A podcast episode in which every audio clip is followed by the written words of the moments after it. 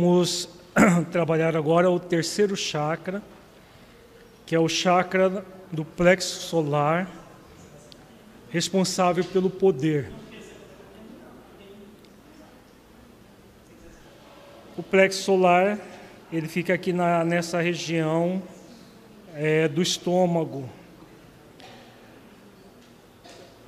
O poder é a a manifestação do Espírito em se estabelecer no mundo. Então, o chakra do poder é responsável por pelas energias do poder de realização. É uma virtude do espírito imortal muito importante. O poder de realizar ações de transformação da sua própria vida. Vejamos que o terceiro chakra do poder só vai ser exercitado verdadeiramente se nós estivermos trabalhando desde o primeiro chakra, o senso da realidade essencial, a, a gratidão do, ligado ao chakra do prazer, e aí o poder vai ser um poder verdadeiramente sendo exercido, e não o pseudo-poder da chamada onipotência e prepotência. Então veja como, vejamos como funciona o processo. Quando nós sentimos que somos um espírito imortal, não apenas sabemos, nós vamos estabelecer a nossa vida no mundo a partir do sentimento de pertencimento ao universo, que é fruto da realidade, do senso da realidade essencial. E aí o poder ele é exercido não para coagir os outros ou para simplesmente obter poder temporal porque o poder temporal está ligado à, à onipotência e à prepotência, que são sentimentos de competição com Deus, ligado à competição com Deus, mesmo que no nível subconsciente. Às vezes o espírito não se dá conta dessa hiperatividade do terceiro chakra, no sentido de que, se ele for materialista, se ele negar a sua vida enquanto espírito imortal, ele não tem noção exata de que ele está num desejo de competição com Deus. Porque só Deus é onipotente de verdade. Na verdade, aqui é uma pseudo-onipotência, uma falsa onipotência. O espírito pensa que ele é superpoderoso, que ele é todo poderoso. E aí como que ele vai exercer esse poder? Pela prepotência. A prepotência é o poder de coerção, de obrigar o outro a agir como a pessoa gostaria. Vejamos que todo esse movimento ele é uma perversão do poder de realização. Porque o poder de realização tem a ver com o sentimento de aprendiz, com a condição de humildade, com a virtude da humildade da mansidão, em que o espírito ele se sente filho de Deus, aprendiz da vida, e aí ele exerce o poder de, de realizar ações de transformação da sua vida. Ele não vai ficar preocupado com o outro no sentido dele coagir o outro, de obrigar o outro a agir como ele agiria, ou de é, subjugar o outro porque quer manipular o outro. Nada disso ele faz. Ao contrário, ele exercita o poder de se expressar no mundo, o poder de realizar ações úteis que façam diferença no mundo. Tudo isso faz parte do equilíbrio da energia do terceiro chakra, o chakra do poder. Quando de alguma maneira, o espírito se movimenta dentro de uma falsa onipotência e de uma prepotência, o que vai acontecer? Nesse chakra fica muito claro o movimento pendular. Esse movimento pendular que o espírito oscila entre impotência, onipotência e prepotência. A pessoa insegura, como que ela vai se sentir diante da vida? Ela vai se sentir impotente diante das várias circunstâncias que ela é convidada a agir. Exatamente por causa da insegurança, da ausência do exercício da realidade essencial, da segurança existencial. Ela adentra o movimento de insegurança e aí ela se coloca como incapaz. Eu não posso, eu não consigo, eu não sou capaz, eu não dou conta.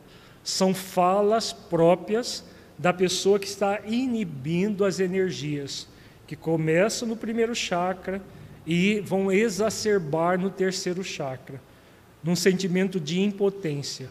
Eu não consigo, eu não dou conta, eu não sou capaz.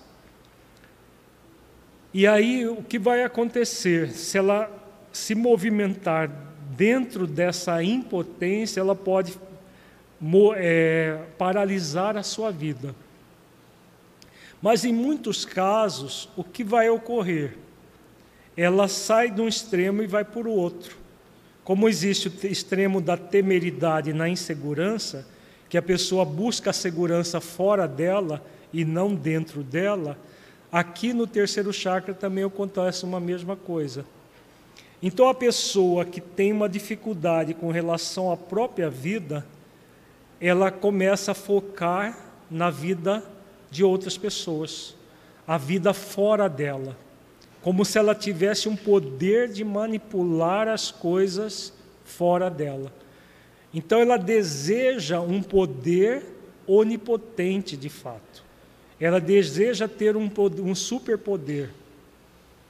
Quando ela deseja esse superpoder, ela imediatamente entra com a prepotência que é o poder de coagir o outro, de manipular as coisas externas em busca desse poder. Como não é um poder focado nela mesma, em ações de transformação dela própria, né, da, de autotransformação, que é o poder real, o que vai acontecer? Quase sempre, quando ela tenta movimentar a onipotência e a prepotência num desejo de manipular o outro e não consegue, ela adentra o estado de impotência. E muitas vezes ficamos oscilando. Uma hora estamos no movimento de impotência, outra hora desejando a onipotência, a prepotência e nesse movimento pendular muito típico desse chakra. Por isso que é muito comum nesse chakra doenças tanto da hiperestimulação quanto da hipo. A hiperestimulação, por exemplo, úlceras, gastrites, a da hipoestimulação, dificuldade de digestão. A pessoa come e diz: Ah, comi um boi. Fica com a, a, o estômago é, repleto de alimento e o alimento não digere, digere muito lentamente. É a hipoestimulação do, do chakra, por causa desse movimento pendular. Então, todas as vezes que nós percebermos em nós sentimentos de impotência, eu não dou conta, eu não consigo, eu não sou capaz. Nós somos convidados a buscar a nossa realidade essencial e colocar amor e compaixão para nos acolher e questionar por que eu não consigo, por que eu não sou capaz. Se eu tenho inteligência, se eu sou capaz de muita coisa, eu sou capaz mesmo que eu tenha limitações, eu consigo eu sou capaz, eu posso superar, exercitar esse poder. Né? Todas as vezes que nós percebermos em nós um movimento de coerção de alguém, de coagir alguém para que esse alguém faça aquilo que nós gostaríamos que a pessoa fizesse, mesmo que seja no, no nível afetivo. É muito comum esse sentimento de onipotência, de prepotência, nas relações familiares. Pais, mães que amam muito seus filhos, mas que ainda não refletiram profundamente no sentido maior desse amor, muitas vezes entram no movimento de pseudo-onipotência, de prepotência com seus filhos, obrigando-os a agir como o pai e a mãe acham que eles têm que agir. E aí essa coerção não vai gerar um processo educativo, gera o autoritarismo na relação pais e filhos, por exemplo. Né? Na relação é, profissional, também é muito comum esses movimentos. Então, todas as vezes que nós percebermos em nós sentimentos assim, é o momento de nos acolher, refletir que nós somos espíritos imortais, somos aprendizes da vida, somos filhos de Deus, e esse movimento amoroso, compassivo, fazer com que nós canalizemos todo o nosso potencial para o poder de realizar esforços de autotransformação. Nós somos convidados a transformar a nossa vida, não a vida dos outros, mesmo que esse outro seja alguém muito querido por nós. No caso, por exemplo, da relação paterna-materna, não é coagindo o seu filho que você vai conseguir fazer com que ele faça aquilo que você acha certo. É conversando, é explicando, é refletindo junto com ele, na segunda infância em diante, da segunda infância, na, terceira, na, na adolescência. Na primeira infância, é, colocando as coisas de maneira concreta para os seus filhos. Jamais um movimento de onipotência, de prepotência gera um benefício na, é, na educação dos filhos. Então a pessoa acolhe que ela acolhe-se e sente. Eu tenho um poder muito grande aqui dentro de mim. Mas esse poder deve sempre respeitar as leis divinas, especialmente a lei de liberdade. Por mais que eu ame meu filho, minha filha, eles têm direito de fazer as próprias escolhas. Eu posso, usando o meu poder de pai ou de mãe, auxiliar nessa escolha, refletindo junto com ele, dentro da relatividade do livre-arbítrio do filho, porque não é seu filho ou sua filha por acaso. Agora, jamais coagi-los a agir dessa ou daquela maneira, porque aí nós estamos exacerbando do poder e não vai funcionar. Nem tampouco abrindo mão do poder, que é a impotência. Ah, eu aprendi lá que a gente tem que deixar os filhos fazer o que quer. Não estou falando nada disso. É o poder do pai e da mãe é muito significativo e importante. Não é nem autoritarismo, nem permissividade, porque a ausência do exercício do poder do pai e da mãe vai gerar permissividade e cria verdadeiros monstrinhos dentro de casa. Né? E monstrinhos que crescem e se tornam monstros da sociedade. Pessoa, crianças hoje que são crescem sem limites, sem nada, sem referência, e aí se tornam sociopatas. Não é isso que nós estamos falando. É o poder do pai e da mãe realizando um esforço de transformação e aí dando orientações para os seus filhos fazerem o mesmo, com base nas leis divinas, com base nas reflexões de que somos aprendizes da vida, que somos espíritos imortais em evolução, que nós estamos aqui para evoluir e crescer. Isso é, sim, exercitar o poder que todo pai e toda mãe tem de educar os seus filhos. Educar os seus filhos para a vida, e não para fugir da vida na impotência, nem tampouco passar como um trator pela vida que é o sentimento de onipotência e prepotência. Né? Nem exacerbação, nem inibição. O exercício é adequado. Da mesma forma na liderança profissional. Se você se torna aquele chefe arrogante, prepotente, que sabe tudo, que impõe tudo, você não vai conseguir quase nada ou nada dos seus funcionários das pessoas que estão sobre a sua, sobre sua liderança. Somente o poder de realização é que faz com que o outro se agregue a um objetivo em comum. Quando se tem um objetivo em comum e as pessoas sentem que esse objetivo vale a pena, aí sim elas assumem a ideia e seguem avante. Então, o que vai realizar isso nunca vai ser a onipotência nem a prepotência, mas o poder de realizar esforços de transformação. É que a pessoa trabalha para se sentir cada vez mais plena na vida, fazendo esforços de transformação da sua vida para melhor, ao mesmo tempo auxiliando os outros a se transformarem também. Então, o líder no trabalho é aquele que vai dar o exemplo, assim como o pai e a mãe. Não vão falar uma coisa e fazer outra. Vão falar aquilo que estão fazendo esforços para fazer. Né? Porque o que vai garantir o nosso poder de realização não é a nossa perfeição.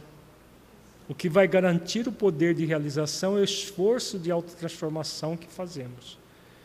E quando nós mostramos esse esforço para o outro, seja um filho, seja um subalterno no, no, no trabalho, em qualquer posição de liderança, nós mostramos esse esforço e mostramos que o outro é capaz, que ele pode fazer isso, aí sim esse exemplo fala alto na vida da pessoa que está ligada a nós. Porque comumente nós desfocamos de dentro de nós para ficar focados no mundo. E aí, focados no mundo, há essa, esse movimento pendular entre impotência, onipotência e prepotência toma conta da vida da pessoa.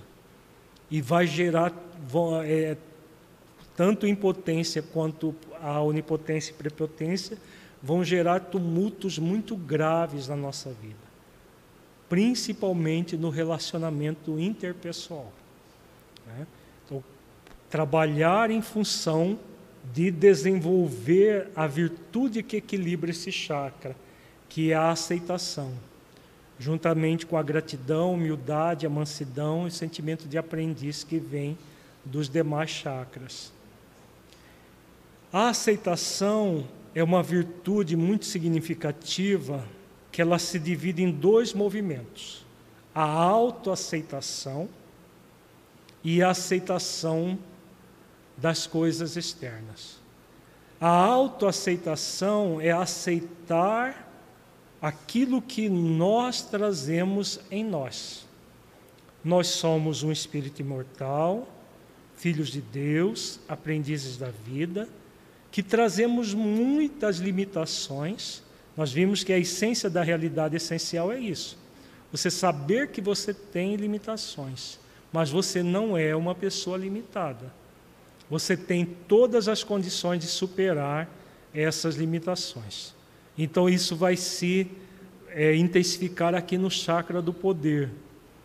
Então, quando a pessoa mergulha nessa realidade, ela aceita a sua condição a condição de alguém em evolução. Não é alguém perfeito, mas alguém em aperfeiçoamento. Muito significativo na vida de todos nós. Aceitar isso. Aceitar que você está num nível evolutivo e muitas vezes você não gostaria de estar. Você desejaria estar num outro nível de consciência, mas você está nesse. A você não aceitar não vai fazer diferença nenhuma. Ao contrário, isso vai criar um problema para você. Então aceita, aceita o pacote completo que você é, as suas qualidades e as suas limitações. Existem limitações a serem transformadas. Quando nós fazemos o exercício de aceitação, de autoaceitação, nós vamos, por um processo de autonomia, também aceitar as coisas externas. Está ligado também à lei de liberdade. A aceitação é um profundo respeito à lei de liberdade.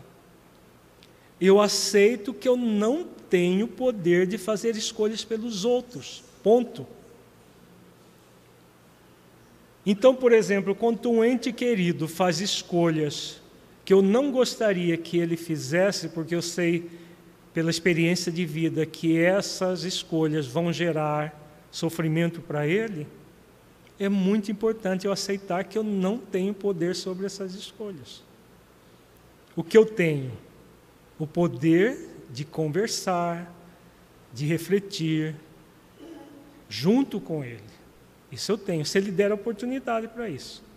Porque se ele não der oportunidade para isso, vamos ver um filho adulto, por exemplo, que não dá oportunidade. Porque para filho, criança e adolescente, você faz oportunidade.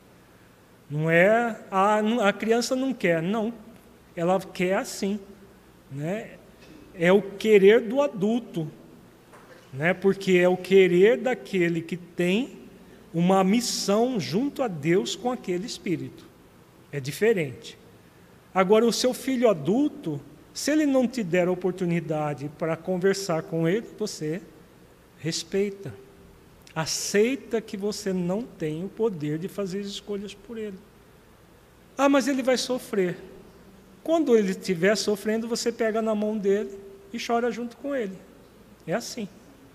Mas não tem como você impedir ele de viver a própria vida.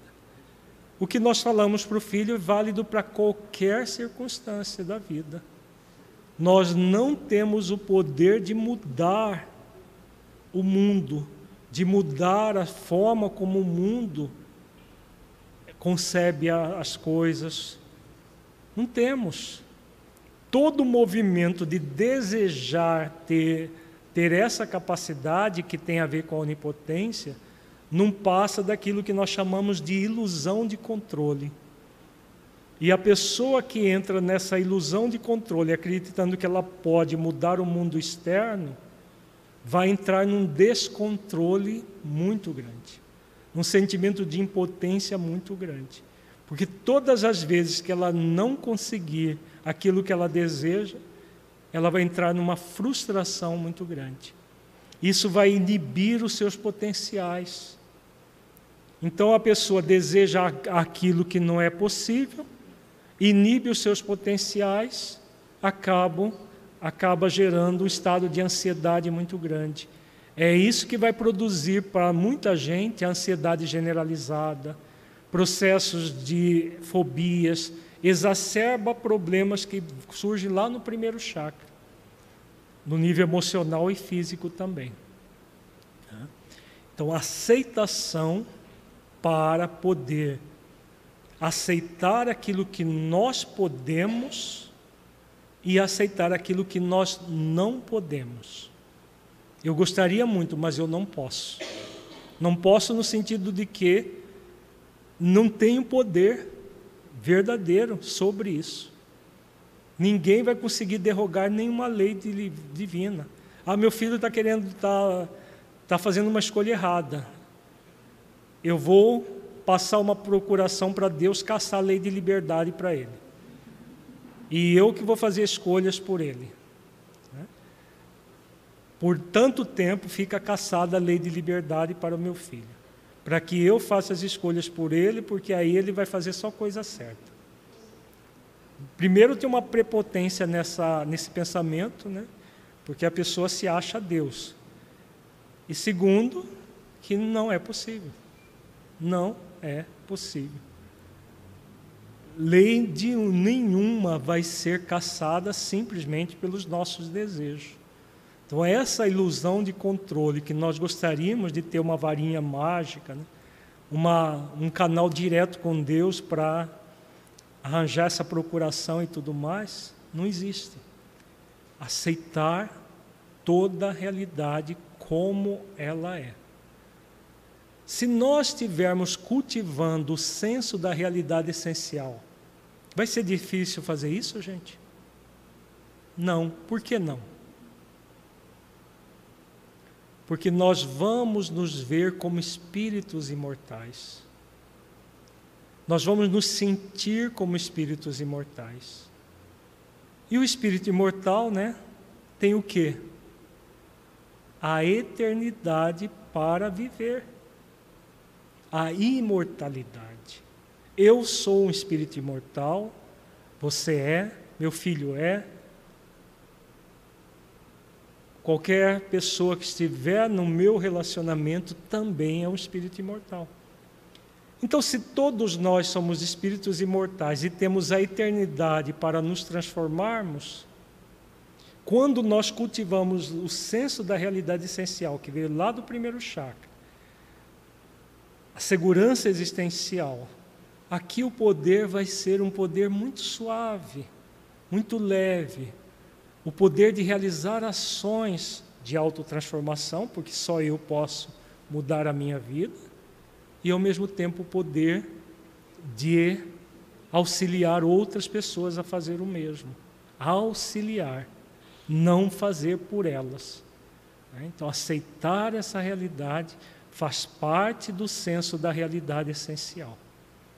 Quando nós percebemos em nós uma inaceitação e não a aceitação, é o momento de desenvolver o amor e a compaixão por nós. E começar a nos questionar: por que, que eu estou gerando tanto tumulto para mim? Ah, porque eu amo Fulano e não quero que Fulano sofra. Mas você não tem poder de fazer isso, de impedir isso para Fulano. Então aceita.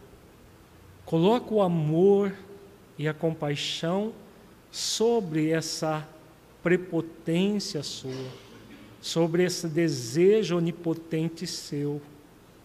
E quando você coloca o amor e a compaixão, você dilui e se conecta com o poder real, o poder de realizar esforços de autotransformação.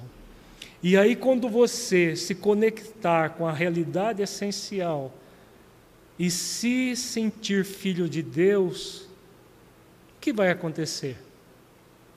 Quando você coloca o amor e a compaixão e dilui a inaceitação. O que vai acontecer é que a nossa conexão com Deus se torna bem mais intensa. E quando nós estamos conectados com Deus, a nossa capacidade de realização muda ou não? Ela melhora ou não? Muito. Então ela muda, ela melhora, ela se torna muito mais aguçada. Aí sim você vai poder ser útil com verdade e não uma pseudo-utilidade, uma tentativa de coagir o outro para agir dessa ou daquela maneira. O poder é realizado de uma forma muito natural. Você se, se sente sereno, harmonizado por isso, e ao mesmo tempo você realiza as ações na vida dos outros com serenidade, com esse poder muito suave, muito leve, porque ele é fruto de alguém que sabe quem é, sabe quem o outro é e como funciona a vida. Que tudo funciona por meio de leis. E como tudo funciona por meio de leis, somente respeitando essas leis é que nós pacificamos o nosso coração. E aí não vai ter espaço para úlcera, para gastrites, para pancreatites, para dispepsia, que é dificuldade, dificuldade de digestão, e uma série de problemas de ordem física. Não vai ter espaço para ansiedade generalizada, para transtornos do pânico, para vários processos emocionais ligados ao terceiro chakra, ligados a esse abuso de poder.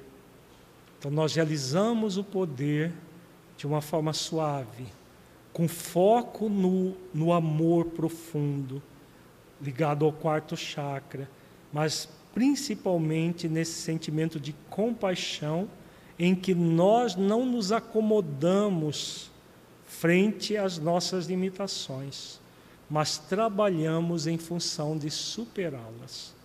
Eu tenho sim uma tendência à onipotência e à prepotência. Tá. Tenho, reconheço. O que eu posso fazer para me libertar de, delas? Eu tenho um movimento de impotência. Quando eu exacerbo em onipotência e prepotência, eu caio na impotência.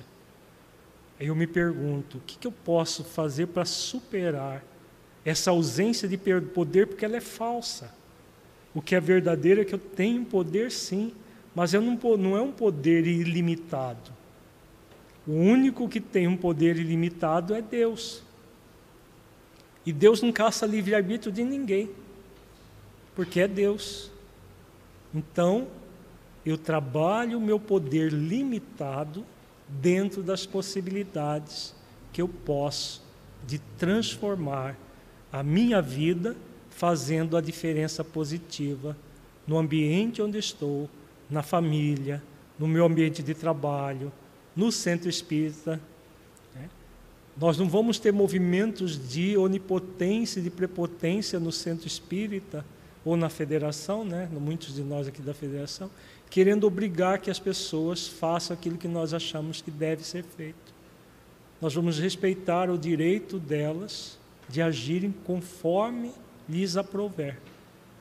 Nós vamos estar juntos para conversar, para refletir, se for o caso, mas respeitando o direito delas de agir conforme melhor lhes convierem. Mesmo que nós percebamos que essas ações não estão muito adequadas. Porque quando a pessoa passar pelas consequências, se nós estivermos focados no poder real, nós vamos estar junto dela para auxiliá-la. Não para resolver o problema dela, mas para auxiliá-la. Perguntas em relação ao chakra do poder, gente? Podemos passar adiante? Vamos para o quarto chakra, que é o chakra do amor. Vamos colocar a hipoatividade, a hiperatividade, vamos pôr tudo aqui já, facilita. O quarto chakra, aqui no centro do peito, é o chakra do amor. Como nós estamos vendo, é o amor no nível mais profundo. O amor que provém de, do próprio Criador para nós. Na Gênese bíblica, é dito que Deus criou o homem à sua imagem e semelhança. Significa que, em essência, nós somos uma energia de amor, assim como Deus é uma energia de amor. O homem inverteu o versículo, né? Isso é claro pelos dogmas que foram criados, em que o homem fez Deus a sua imagem e semelhança. Então Deus virou um velhinho no trono lá no, no meio do céu mas isso é uma deturpação. A Gênese fala de nós sermos imagem e semelhança de Deus, e não Deus ser imagem e semelhança do homem. Então, se Deus é amor, como diz o apóstolo João, nós somos em essência amor. Quando nós trabalhamos a realidade essencial que vem lá do primeiro chakra, o que, que nós estamos trabalhando de fato? Quando exercitamos a nossa condição de espíritos imortais, filhos de Deus, aprendizes da vida, o que nós estamos exercitando de fato? Em outras palavras, nós estamos exercitando profundo alto amor. É esse o exercício de amor que nos cabe diante da vida. Exercitar o amor por nós mesmos. Eu sou uma criatura divina, criado à imagem do Criador, criado com potencial de alcançar a felicidade plena conforme nos ensina a questão 115 do Livro dos Espíritos. Isso que eu sou. Vejamos que quando nós exercitamos esse, esses pensamentos e buscamos sentir isso no coração, como se chama isso? Que virtude é essa? É a virtude do alto amor. Está dando para entender, gente, a, a ligação entre um, um chakra e outro?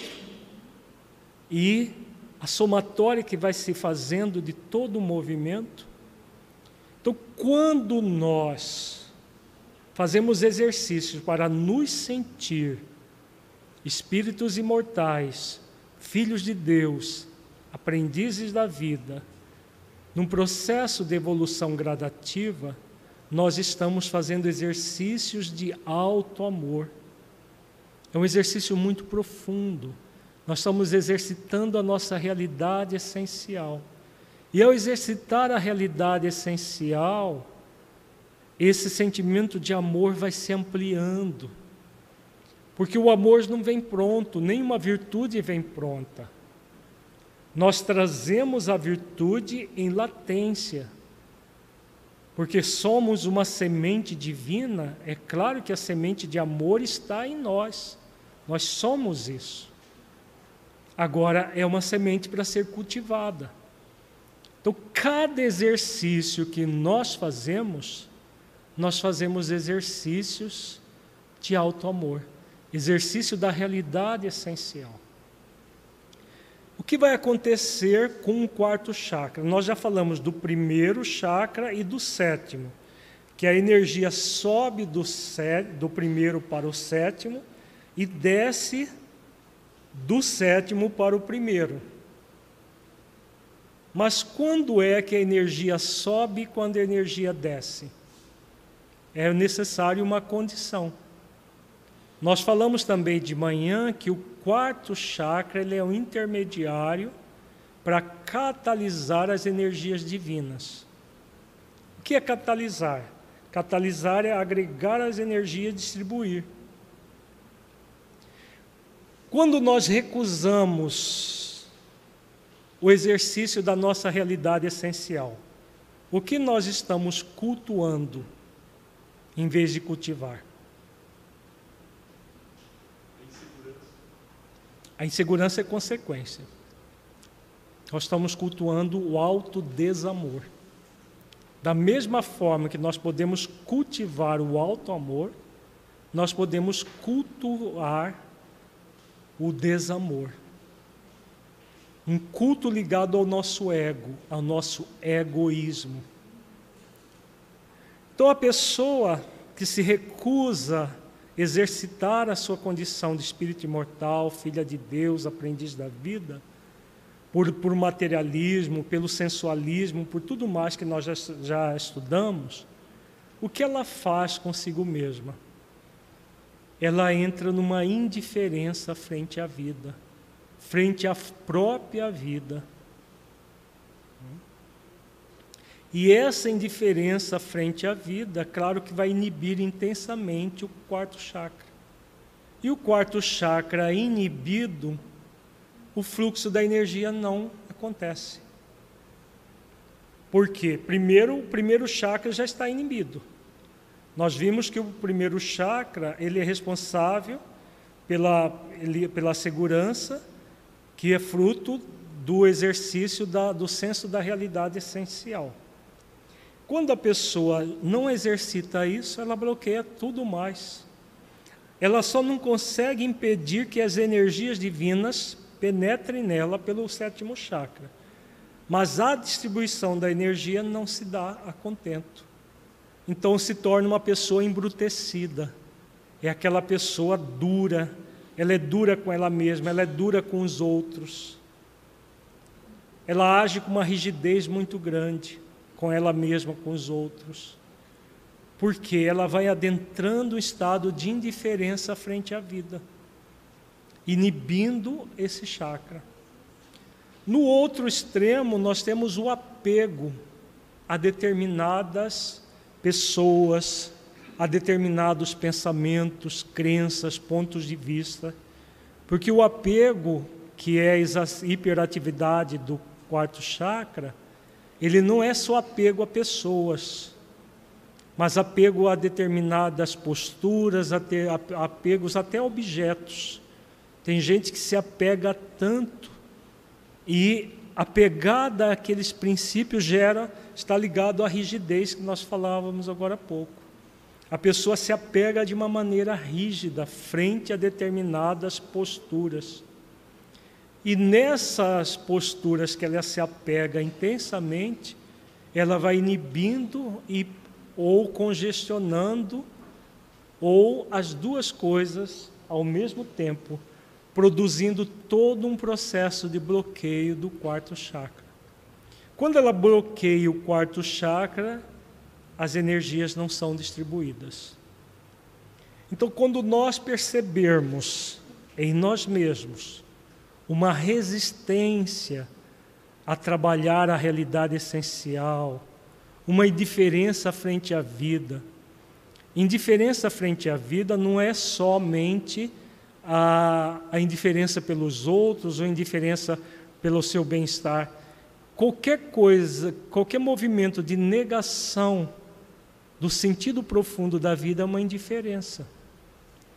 Então, todas as vezes que nós percebemos em algum grau uma indiferença frente à vida, ou um apego a pessoas, a circunstâncias, a é, crenças, determinados valores que nós acreditamos que são certos, que nem sempre são valores, é o momento de trazer a virtude que equilibra esse chakra. Estamos vendo que a virtude da compaixão, juntamente com o amor, equilibra todos os chakras. Mas este aqui especificamente sem exercitar a compaixão, ele vai ficar sempre em desequilíbrio. Como vai funcionar a compaixão? A compaixão vai produzir aquilo que nós chamamos de holocentrismo. Holo, em grego, significa todo. A pessoa compassiva é aquela que centra, se centra no todo. Como funciona isso? Eu tenho um grande convite da vida, que é trabalhar pelo meu aprimoramento enquanto espírito imortal, exercitar o meu poder de, de realizar esforços de autotransformação, me tornando uma pessoa cada vez melhor. Então, eu faço esse esforço. As pessoas que vivem em conjunto comigo, em qualquer ambiente que eu viva, estão também sendo convidados à mesma coisa. O que eu posso? Aí voltamos ao chakra do poder. Eu não posso fazer por elas, mas eu posso auxiliá-las. Então a pessoa holocentrada, ela desenvolve a compaixão por si mesma e a compaixão pelos outros. Pelas outras pessoas, o que, que ela faz? Ela, no mínimo, quando ela vê alguém com dificuldade, com problemas, ela ora por esse alguém, no mínimo. Se ela puder fazer mais coisas, se ela puder realizar ações que auxiliem essa pessoa a refletir sobre a própria vida, ela vai fazer tantas vezes quantas forem necessárias. A pessoa holocentrada não é aquela, ah, já falei uma vez, não adiantou nada, já falei três vezes, não adiantou nada, vou largar a mão. A pessoa holocentrada jamais larga a mão. Ela pode até dar um tempo para outra pessoa, ter um tempo dela, mas ela volta quantas vezes forem necessárias de uma forma amorosa, respeitosa, suave, ela volta a tratar da questão. Se, claro, dentro daquela, daquele relacionamento que ela tem com essa pessoa. Porque se ela não tiver intimidade com a pessoa, ou a outra pessoa estiver fechada para ela, o que, que ela pode fazer? Orar. Né? Então a, a compaixão se manifesta pela oração, por pelo movimento dela de visualizar a outra pessoa bem, harmonizada, equilibrada, ela estará oferecendo sua, as suas melhores energias para o outro. Isso só vai acontecer se as outras virtudes estiverem sendo trabalhadas. A aceitação do nosso poder, a aceitação de que nós não temos o poder sobre o outro, de mudar o outro, mas nós temos o poder de auxiliar o outro. A gratidão, a humildade, a mansidão, o sentimento de aprendiz. Então, todas essas virtudes sendo exercitadas em conjunto com a compaixão. Então, percebemos qualquer movimento equivocado no nível do quarto chakra, exercitemos a compaixão. Eu posso mudar isso em mim. Eu tenho toda a capacidade para mudar isso em mim. Quando a pessoa exercita isso, ela se liberta tanto do egoísmo, da indiferença e da crueldade, que estão ligados ao egocentrismo. No egocentrismo, a pessoa tem um movimento de querer o melhor para si, egoicamente falando, em detrimento dos outros. Se eu estiver bem, no que se dane os outros. Se eu estiver tranquilo, que se dane os outros. Esse é o movimento do egocêntrico, do egoísta, que, que pode é, estar focado numa indiferença ou até exacerbar num processo de crueldade bem diferente do holocentrismo. No holocentrismo eu quero sim estar bem, e eu trabalho efetivamente para esse bem-estar.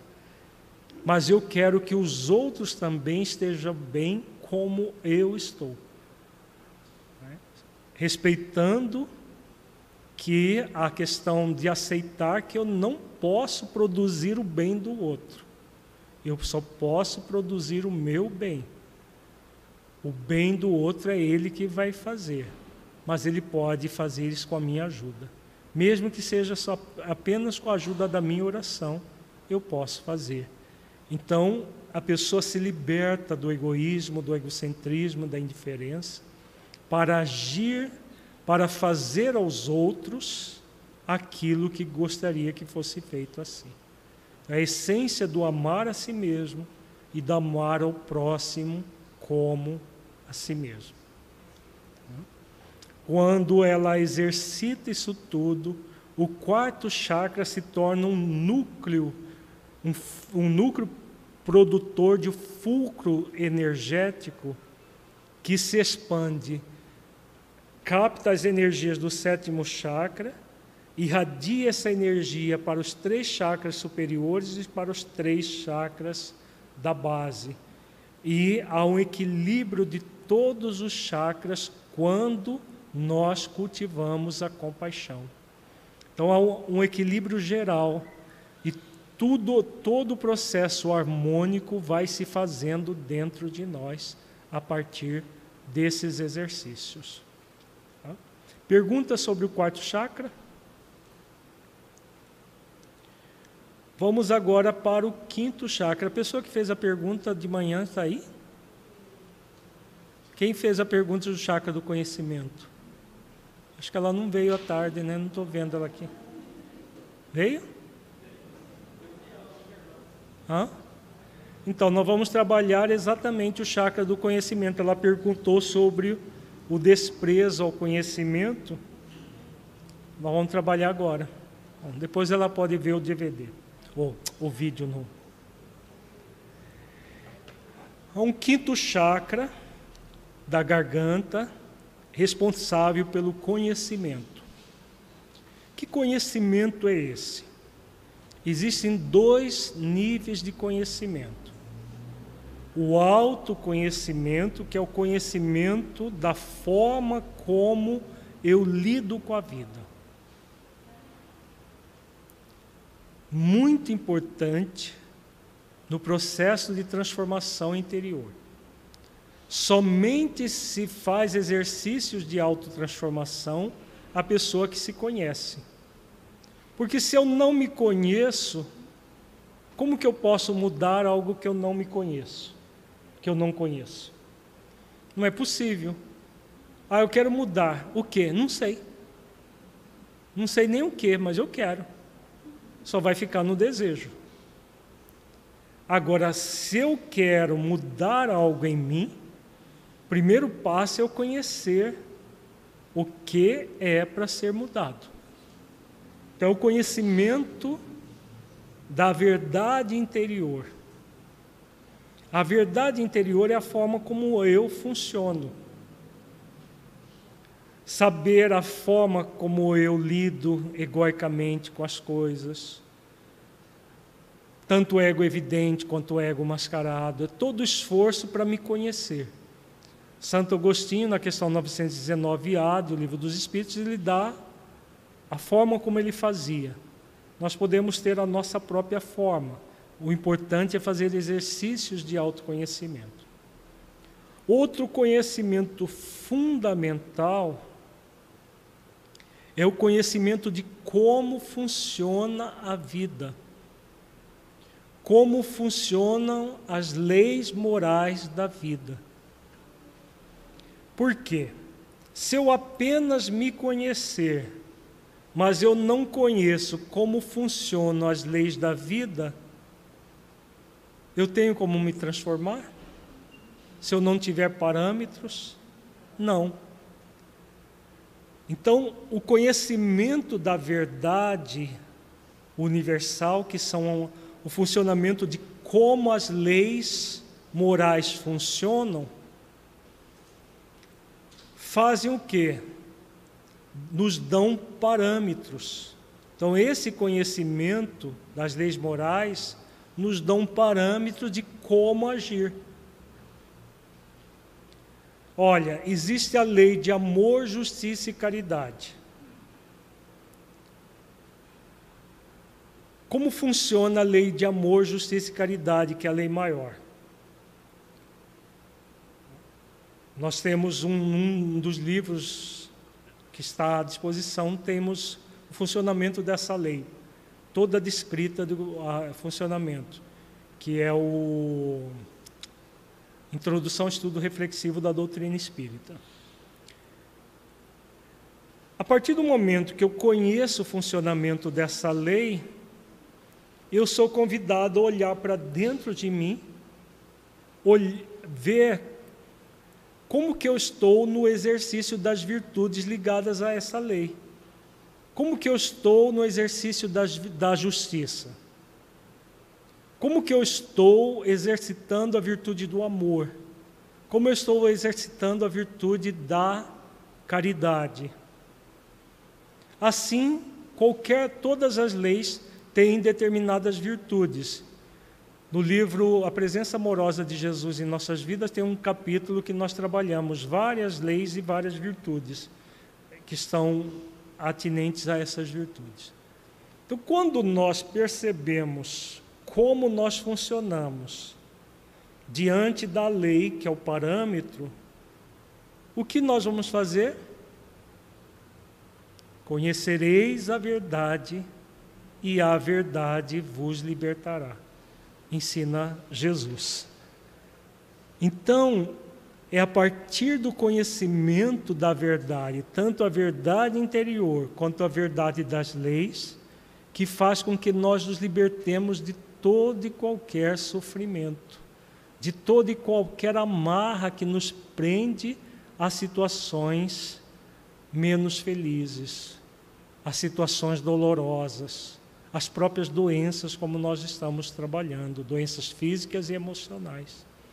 A partir do momento que nós vamos exercitando o conhecimento da verdade, que são as leis, e o autoconhecimento para poder nos transformar gradualmente a partir dos parâmetros das leis, nós vamos nos libertando de nós mesmos, das injunções, das doenças que nós trazemos do nosso passado. Tudo isso que nós vimos de manhã, nós vamos nos libertando, nos tornando pessoas mais amorosas, mais justas e caridosas. Quando, por algum motivo, nós sonegamos ou desprezamos o conhecimento, aí nós vamos criar problemas sérios para nós. Como que se sonega e como se despreza? O desprezo é aquela pessoa que, tendo oportunidade de conhecer a verdade, simplesmente despreza. Por exemplo, refletir num seminário como esse de hoje. Nós trabalhamos questões muito importantes até agora. A grande maioria despreza conhecimento assim. Ah, já sei tudo. Já li o livro dos Espíritos uma vez, já sei tudo. A pessoa enche a boca para dizer que já sabe tudo. E o verdadeiro sábio é aquele que sabe que nada sabe. Já dizia Sócrates sobre isso. Então, isso é desprezo ao conhecimento. Existem aqueles que desprezam o conhecimento por materialismo, pelo sensualismo. Existem aqueles que já sabem que o materialismo não é uma realidade, que o sensualismo não é uma coisa boa, mas mesmo assim continuam desprezando o conhecimento. Desprezam, desprezam, desprezam, como se fosse uma coisa mais normal do mundo. Tem tanta gente que despreza, né? Então por que que eu não vou desprezar também. Sou mais um. O desprezo para aqueles que já têm conhecimento está ligado à sonegação. A sonegação é quando nós não usamos o conhecimento ao nosso favor para nos libertar, como ensina Jesus. Então eu tenho um conhecimento teórico, por exemplo. Eu tenho conhecimento teórico da realidade essencial. Mas ao desprezar os exercícios que me fazem viver a realidade essencial, o que, que eu estou fazendo? Sonegando conhecimento. Eu sei, mas eu não exercito tudo aquilo que eu posso para poder sentir e vivenciar a realidade essencial em mim mesmo. Quantas pessoas fazem isso? Muita gente faz isso. Sonega o conhecimento que tem.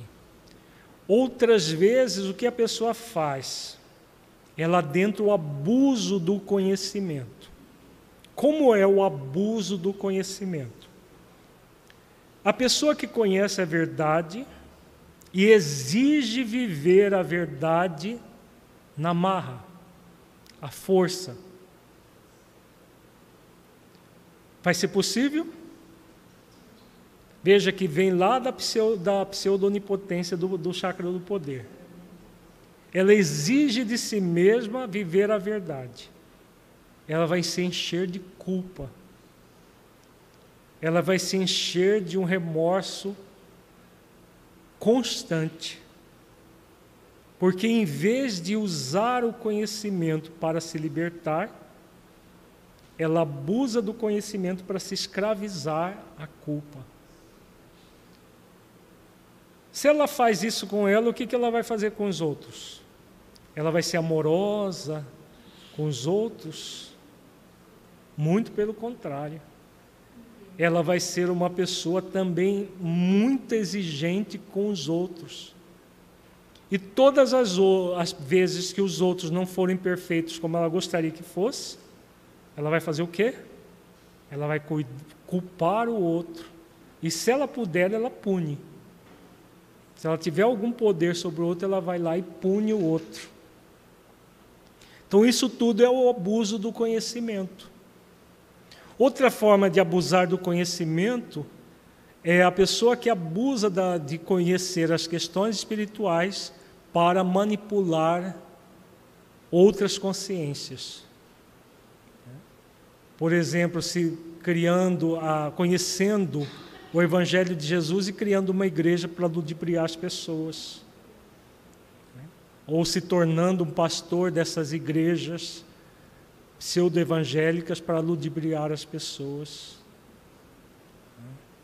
É um abuso do conhecimento.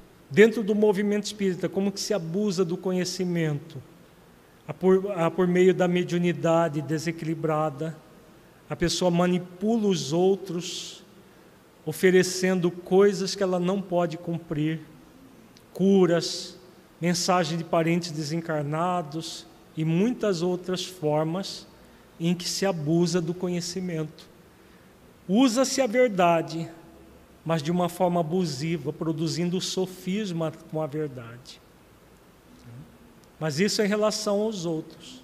O pior abuso é esse movimento de se exigir, a partir do conhecer, a virtude pronta. Vejamos que Jesus fala: Conhecereis a verdade e a verdade vos libertará. O que significa isso? Que o conhecimento é o primeiro passo, mas não basta por si mesmo. Somente o exercício da verdade, que é uma virtude, juntamente com o amor, são as duas virtudes primordiais do Espírito, é que vai nos libertar. Então, se nós exigirmos, com base no conhecimento, sem sentir essa verdade no coração, pelo exercício das virtudes, da virtude da, da verdade, do amor, da compaixão, o que vai acontecer? Nós usamos o conhecimento contra nós. Então é aquela pessoa que tem conhecimento, e como ela não usa para o seu equilíbrio, o que, que ela faz? O tempo todo está se culpando. O tempo todo está se exigindo uma perfeição que ela não tem como se dar ainda. Se ela se esforçar para trabalhar a sua realidade essencial, para se acolher compassivamente, em todas as circunstâncias, nesse acolhimento amoroso, ela gradualmente vai se aperfeiçoar. É assim que funciona. Quando a pessoa une conhecimento da verdade universal com o autoconhecimento e o exercício das virtudes no processo autotransformador, ela se acolhe e ela sabe que a evolução é paulatina, nunca vai ser abrupta. Ela não vai se exigir em algumas décadas virtudes que ela vai conquistar em séculos de trabalho. Ela sabe que vai desenvolver aos poucos e ela trabalhando a sua realidade essencial, ela se dá essa oportunidade. Ela se movimenta nessa oportunidade, se acolhendo com amor e compaixão. Ficou claro isso, gente? Isso é muito importante, porque muitos de nós espíritas ficamos bloqueados energeticamente nesses dois níveis, ou de sonegação e desprezo ao conhecimento, ou no abuso do conhecimento. Se já conhecemos, exigimos de nós já realizar aquilo que conhecemos. Se ainda não conhecemos e desprezamos, ou se conhecemos e de alguma forma sonegamos na prática não, pela negligência, porque a sonegação é negligência em relação ao conhecimento, e o abuso, a exigência de perfeição. Então, tanto a negligência do aperfeiçoamento é ruim, quanto a exigência de perfeição é ruim. Porque os dois vão bloquear as energias do quinto chakra. A virtude responsável pelo equilíbrio do quinto chakra é a compreensão da verdade, juntamente com as demais que vêm dos chakras anteriores. Compreender a verdade é muito mais do que conhecer a verdade.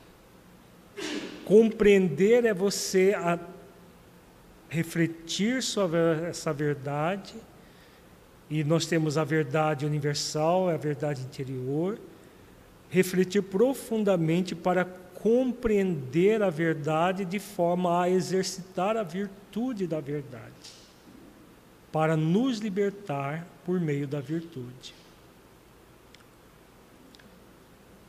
O sentimento egóico que vai gerar o, desequilíbrio é a incompreensão. A incompreensão surge tanto na sonegação e no desprezo, quanto no abuso. Quando eu exijo de mim realizar aquilo que eu conheço simplesmente por conhecer, o que eu faço? Eu estou no movimento de incompreensão com a verdade porque eu sei, mas não compreendo como funciona verdadeiramente. Que não existe lei de perfeição abrupta, que não existe lei de punição, a lei de aperfeiçoamento, de progresso. Então, como existe a lei do progresso, e o progresso é gradual, a transformação é gradual, isso que é compreender a verdade e usar a verdade a seu favor e não contra você. Quando nós agimos de uma maneira diferente dessa, nós estamos dentro da incompreensão. Eu sei como funciona, mas eu não compreendo como funciona isso na minha vida, na prática, como funciona isso. Tá? Tem pergunta, Lana? Você leva o microfone para ela? Só um minutinho, deixa eu. É realmente aquilo que você acabou de completar no final né, uhum. da sua exposição. Porque essa verdade, à medida que a gente vai entendendo, é que a gente vai conseguindo colocar em prática, né? se a gente não sonega e se a gente não despreza, não é verdade? Uhum, sim. Agora, a, essa verdade, ela vai se ampliando dentro de nós. Por exemplo, eu vejo hoje, quando leio o Evangelho, quando leio obras básicas, que parece, falei, mas onde que estava isso que eu ainda não tinha visto, né? Então, quer uhum. dizer, é, é, quanto mais se procura, mais se acha, mais se aprimora. Isso. Então, quer dizer o seguinte, que é, esse conhecimento que antes eu não tinha tanto quanto hoje, e que com uhum. certeza terei mais no amanhã, uhum. né? ele ainda não é considerado nem não é considerado nem sonegação e nem desprezo, né? Não. Porque ele está no limite do meu conhecimento isso. do hoje. Exatamente. Não é isso? Exatamente. Então, e eu não posso me cobrar aquilo que eu ainda não vi, aquilo que eu ainda não percebi. Do, Poder você pode. Da vivência, deve. que é que você fechou a exposição falando da vivência, que é justamente o que a gente busca, né? Poder Colocar... em termos de, de lei de liberdade, nós podemos, mas não devemos nos cobrar. Por quê? O que você falou, na verdade, é o desenvolvimento intelecto moral. Sim. Quanto mais desenvolvemos o intelecto e a moral, maior a compreensão da verdade. Sim. Então, se a pessoa se exige uma compreensão além da capacidade intelecto moral dela, ela está abusando do conhecimento. Ah, entendi. Tá? Aí que está a Quando ela exige uma compreensão além. Agora, quando ela faz esforços como espírito imortal sabendo que aquilo que eu não consigo hoje, eu conseguirei amanhã, gradualmente, com o meu aprimoramento intelecto moral, eu estou usando o conhecimento ao meu favor. Conhecereis a verdade, a verdade vos libertará. Tá bom. Então eu nem sonego, nem desprezo, nem abuso. Nem abuso, né? né? Busco o eu... conhecimento no limite das minhas forças. Isso tanto o autoconhecimento, conhecer como eu funciono, e fazer a contrapartida com o funcionamento das leis. Como que eu estou funcionando? Tá, assim. Como eu funciono diante das leis? O que deve ser transformado em mim? E aí gradualmente se permitir a transformação. Sim. Quando nós fazemos isso, o equilíbrio do quinto chakra se dá de uma forma muito natural. Sim, é aquilo que você falou aí nos anteriores, uhum. né? Do nível ainda que a gente se encontra. Isso. Cada um no seu nível, né? É. Então, dentro do nível é o que, é o que ele conhece, é o que ele consegue isso. praticar. Exatamente. Não é isso? A consciência nunca vai pedir para nós algo superior à nossa capacidade intelecto-moral. Sim, então esses exercícios a continuados, da verdade é né? Exercícios continuados, pacientes, disciplinados que estão uhum. lá nas orientações, Isso. é justamente que faz com que eu cresça no entendimento deste conhecimento que me é passado. É exatamente. É isso, né? É exatamente isso. Tá bom.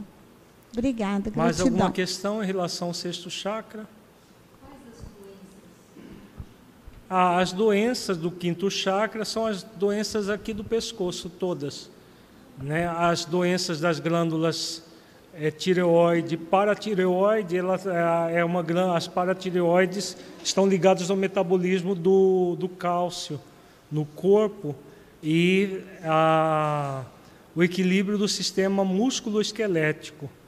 Então, qualquer problema nessa área das paratireoides pode gerar problemas nos ossos, principalmente a chamada osteoporose, né, osteopenia está ligado a isso. Claro que também está ligado à a, a, a, idade e tudo mais, mas tem gente que acelera o processo. Agora, as ites todas daqui da garganta, da, do pescoço, laringite, é, amidalite, faringite, estão, estão ligadas ao quinto chakra. Tá? Tireoidites, a tireoidite de Hashimoto, que nós falamos de manhã, tudo isso são processos ligados à, à glândula tireoide. Todas as doenças da glândula tireoide estão ligadas ao quinto chakra. Tem perguntas lá atrás. Quem que está com o microfone? Cordé, por favor.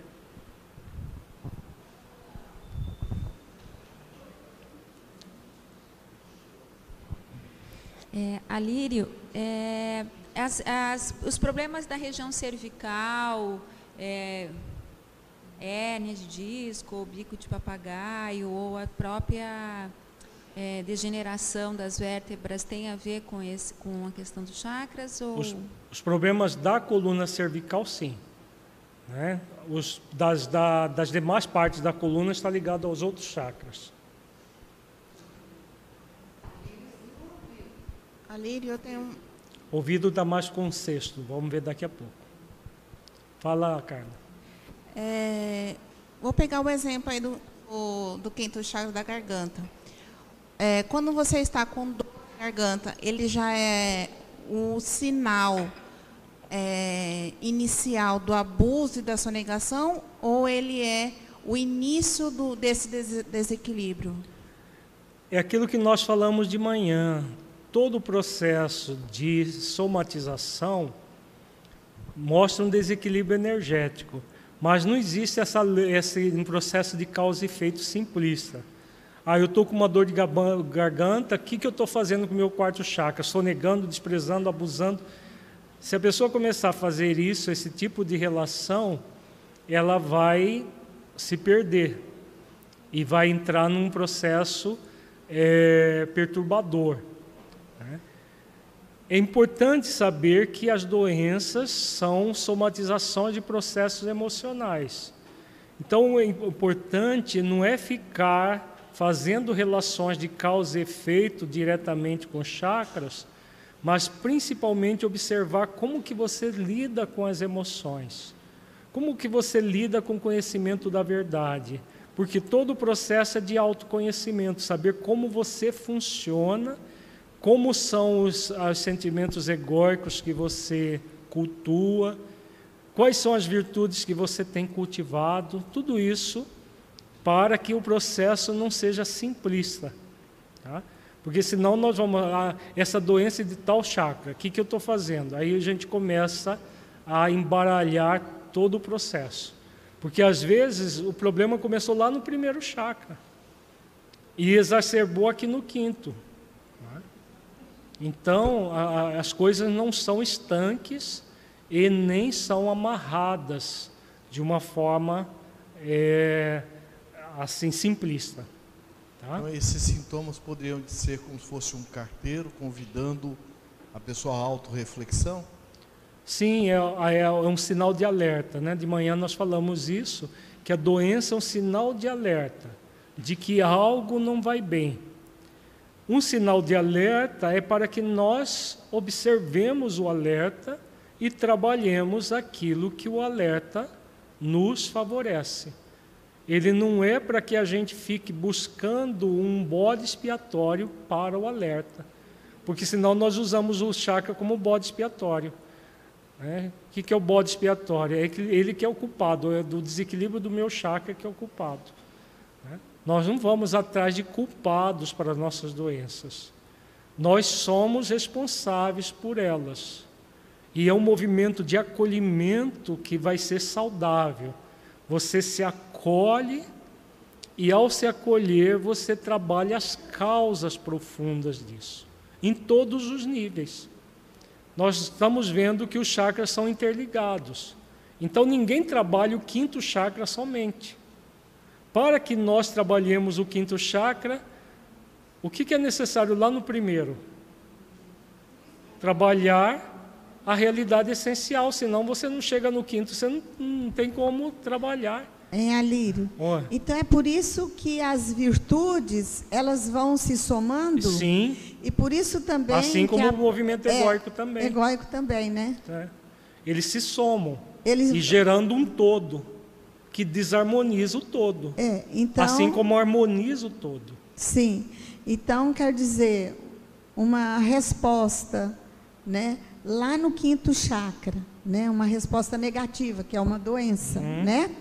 ela é a soma de todos esses sentimentos egóicos que vieram aí. Isso. Assim também como a pessoa pode também evoluir um pouquinho, que é também a soma do esforço para uhum. a vivência das virtudes, também como elas estão aí somadas. Exatamente. É. E aí Obrigada. a pessoa vai se equilibrando ou desequilibrando de acordo com seus esforços. Vamos ver agora o sexto chakra frontal, que é da inspiração e intuição. Hã? Nós vamos até seis e meia, né? Hoje é até seis e meia. Já são seis horas? Não, só 17h44.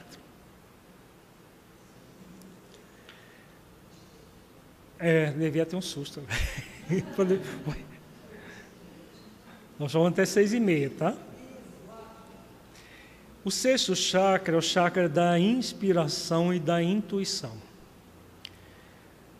Vejamos que no quinto chakra nós estamos já adentrando as questões mais profundas da vida. Os chakras superiores, quinto, sexto e sétimo, estão ligados a questões transcendentes. Começa pela verdade. A verdade são as leis, a conexão profunda com as leis divinas. Para que serve essa conexão profunda com as leis divinas? Para que nós nos conectemos com as próprias leis, de modo a praticar as virtudes que nos levam a cumprir essas leis, e ao mesmo tempo nos conectar com a espiritualidade superior. Por quê? Quem é que vai fomentar em nós a nossa própria evolução, além de nós mesmos. Quem que fomenta? Pergunta é para vocês. Os anjos de guardas, que mais? No planeta Terra, quem é que fomenta, além de nós mesmos, a nossa própria evolução. Anjo de guarda, Jesus, e na, na última instância, quem? Deus. Então vejamos, nós estamos num movimento de conhecer a verdade, para a verdade nos libertar. Nós temos a verdade interior para conhecer e a verdade das leis. Vamos conseguir só é, tudo isso sozinhos? Jamais. Jamais vamos conseguir sozinhos. Por isso que Deus determinou que um espírito seja o nosso anjo de guarda a vida inteira, para nos intuir, nos inspirar as ações a serem desenvolvidas. Nós contamos com a ajuda dos espíritos protetores familiares para nos auxiliar, nos inspirando, nos intuindo. O próprio Cristo que vela por todos nós, habitantes da terra, ininterruptamente. E as energias do Criador, que nós também recebemos ininterruptamente, nos orientando como agir. Por onde nós vamos captar tudo isso? Pelo sexto chakra, da inspiração e da intuição é aquela visão interior em que nós nos olhamos com verdade. A verdade que vem lá do quinto chakra agora vai ser intensificada por meio de uma virtude muito significativa, que é a virtude do discernimento. Para que nós possamos receber as intuições e as inspirações e possamos discernir o que é melhor para nós, daquilo que nós podemos e devemos, daquilo que nós podemos, mas não devemos. Tem a ver lá com o terceiro chakra também. Então nós podemos muitas coisas, mas nem sempre nós devemos fazer aquilo que nós podemos, enquanto lei de liberdade. Isso em se tratando de nós mesmos. É a partir da inspiração e da intuição que nós vamos ser é, abastecidos de uma série de recursos para nos conduzir frente à vida.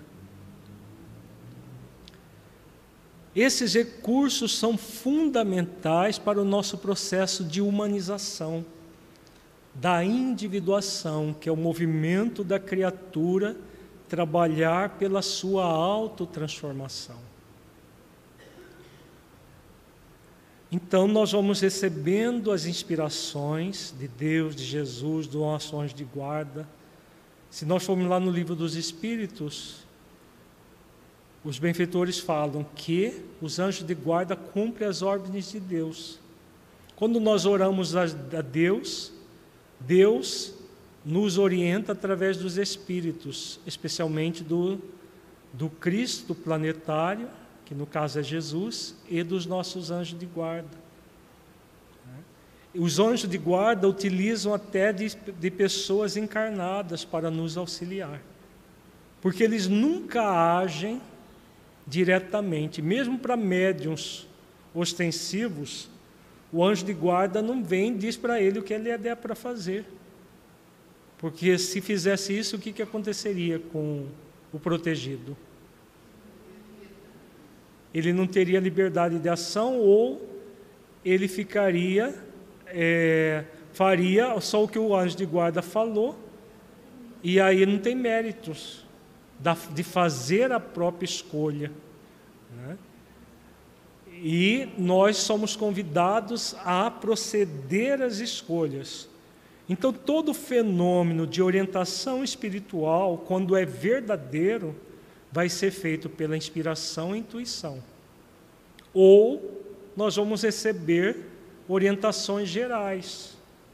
Nunca o que devemos fazer, mas orientações gerais sobre virtudes a serem exercitadas, isso é assim que funciona, que, que atuam os espíritos superiores, verdadeiramente superiores, ou aqueles que atuam em nome dos espíritos superiores, amando deles. E aí nós temos dois grandes problemas criados pelas pessoas em relação à questão da inspiração e da intuição. Na hipoatividade nós temos o ceticismo. O ceticista é aquele que não acredita em nada. Espiritual, isso é bobagem. Não acredito nessas coisas. Ela nega tudo que é espiritual. Existem espíritas céticos, por mais paradoxal que possa parecer. Como que é o espírita cético? Aquele que nega as instruções espirituais, que nega os auxílios espirituais que nós temos. Hoje existe uma corrente dentro do movimento espírita de ceticismo, de abolir faculdades mediúnicas, de abolir processos ligados ao, aos fenômenos anímicos da alma e os fenômenos mediúnicos. É uma corrente, ainda é uma minoria, não, mas existe isso. Agora, o grupo maior dos espiritualistas são os místicos. Quem são os místicos? Aqueles que acreditam em tudo. Aqueles que acreditam que os espíritos são sobre as nossas ordens e que estão aqui para nos orientar em tudo. Falar o que é, que é para nós fazermos. A pessoa não dá um passo sem consultar o guia para saber o que fazer. Esse é guia de verdade? ou é guia para levando para o abismo? É o cego conduzindo o cego. Vão ambos a cair no abismo. Exatamente isso. Que é gerado pelo misticismo. Misticismo acreditar em tudo, ceticismo negar as questões espirituais. Vejamos que tanto no ceticismo quanto no misticismo falta discernimento, que é a virtude que equilibra esse chakra. A pessoa mística acredita em tudo, a pessoa cética não acredita em nada. E a pessoa equilibrada, que usa da inspiração e da intuição, mesmo que ela tenha certeza que aquilo foi uma inspiração do seu anjo de guarda ou de algum espírito, ela vai passar pelo crivo da razão. Aquilo que Allan Kardec preconiza no próprio livro dos médios. Ela vai passar pelo crivo da razão para discernir essa orientação procede, faz sentido, é lógica, está em conformidade com as leis divinas, especialmente a lei de amor, justiça e caridade? Quando ela responde sim a essa pergunta, ela está tranquila. Então ela segue aquela inspiração, aquela intuição com naturalidade, porque passou pelo crivo da sua própria razão, passou pelo exercício da virtude do discernimento. Agora, quando a pessoa cultua o indiscernimento, juntamente com as, as viciações que vêm juntamente com, com ele, o que vai acontecer? Ou ela cai no ceticismo, ou cai no misticismo, ou fica oscilando. Naquele movimento pendular também acontece. A pessoa mística, depois de decepções que ela tem com o misticismo, ela cai no ceticismo. Porque ela passa a não acreditar em nada, porque ela foi ludibriada pelos espíritos. O cético de hoje, muitas vezes, foi o místico de ontem. No outras existências, acreditou em tudo. Acreditou em conto da carochinha.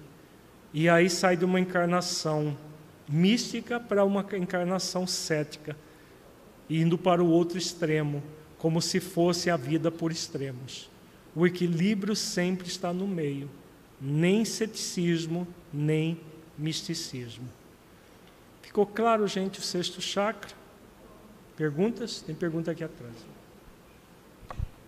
É, eu quero saber se o cético tem a ver com o materialista, os. É, Também, mas não necessariamente. Porque às vezes a pessoa é cética por ignorância de uma realidade de como ela funciona. Quando o espírito é cético para as manifestações espirituais, porque ele está focado no abuso. Como existe muito abuso místico dentro do movimento, a pessoa quer abolir isso num processo de ceticismo. Como se o problema fosse o abuso e não o uso, a solução. Né? Então, nós somos convidados a usar a nossa capacidade intuitiva e de inspiração, mas jamais abusar dela. Então, não é indo por uma negação que nós vamos ser úteis. Todo o processo de ceticismo é um bloqueio das energias em si mesmo. Está ligado à, à falta do senso da realidade essencial. O, a questão do sentimento de aprendiz. Uma pessoa que confia, ela pode algum dia ser enganada? Claro que pode, né? Porque ela é um ser humano, mas ela pode aprender com essa tentativa do espírito enganá-la? Pode, também. E quando ela aprende, gato escaldado tem medo de água fria, né? Ela já fica mais atenta. Ela não vai entrar num processo mais tendente ao misticismo. Ela vai fazer esforço para passar tudo pelo crivo da razão, pelo discernimento. E aí, numa próxima vez, ela ainda pode ser enganada? Pode. Mas ela já tem mais condições de aprender e crescer com tudo isso. Agora, se ela tranca todas as possibilidades, não quero saber mais de nada que venha do mundo espiritual, de intuição, ela bloqueia uma grande é, é, manancial de elementos evolutivos. Imagina bloquear as orientações do seu próprio anjo de guarda, que conhece você na palma da mão, sabe tudo que você fez no seu passado, sabe da sua programação do presente, sabe das suas limitações, sabe das virtudes que você é convidado a desenvolver e você se nega porque em algum momento você teve um engano em relação a uma questão espiritual. Não faz sentido. Então, isso é o ceticismo, mesmo para pessoas espiritualistas e até para espíritas. Vamos ver agora o sétimo chakra, chakra coronário, que é o chakra da transcendência. O chakra, tem perguntas? as doenças do sexto chakra, nós estamos, é, é, elas são as doenças des, de, dos órgãos, olhos, ouvido, seios de face, todos esses órgãos dessa faixa aqui da, do corpo, tá? as, pode dar, também ser ligado às cefaleias, elas estão mais ligadas ao sétimo chakra, mas também começa já no, no, no, no sexto. São as doenças ligadas aos bloqueios energéticos dessa região da cabeça. Rinite, sinusite, é, otites de repetição, é, zumbidos no ouvido, é, labirintite, tá? conjuntivite, doenças nos olhos, afecções nos olhos, tudo isso está ligado ao, ao quinto chakra, especialmente. Agora, sabendo que nós estamos. É o sexto chakra. Sabendo aquela questão. Quando um chakra altera, os demais altera também. Então, não existe uma relação de causa e efeito simplista. Há uma tendência a adoecimento dessa região, mas não exclusivamente. Sim, as, principalmente doenças degenerativas, né? É, são processos ligados ao, ao, ao sexto chakra. Sétimo chakra, coronário. Responsável pela transcendência. Transcendência é a conexão nossa com o mundo espiritual, com, a, com as questões transcendentes da vida. Quando nós falamos que o primeiro chakra é a bu ele está ligado ao equilíbrio do primeiro chakra, a busca do desenvolvimento da realidade essencial, que começa no sentimento de filiação divina, nós estamos também falando de transcendência. Por quê?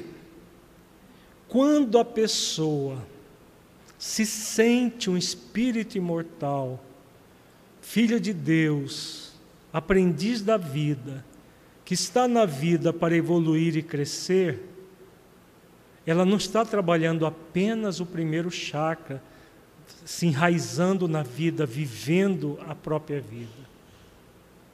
Ela está trabalhando a sua entrega a Deus. A virtude que equilibra o chakra da transcendência é a entrega. Então ela se entrega a Deus como Pai nosso que está nos céus, como Jesus ensina. Ela sabe quem ela é, ela sente quem ela é e ela faz esforços para viver quem ela é. Então, nesse movimento da realidade essencial, há uma profunda entrega.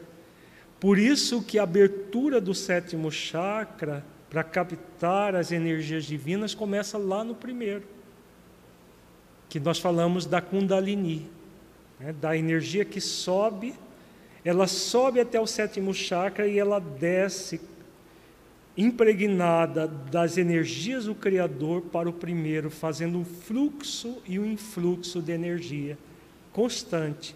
Sétimo chakra, primeiro, primeiro, sétimo. Esse fluxo catalisa, sendo catalisado pelo quarto chakra para distribuir para todos os demais. Então, isso que é a essência da transcendência.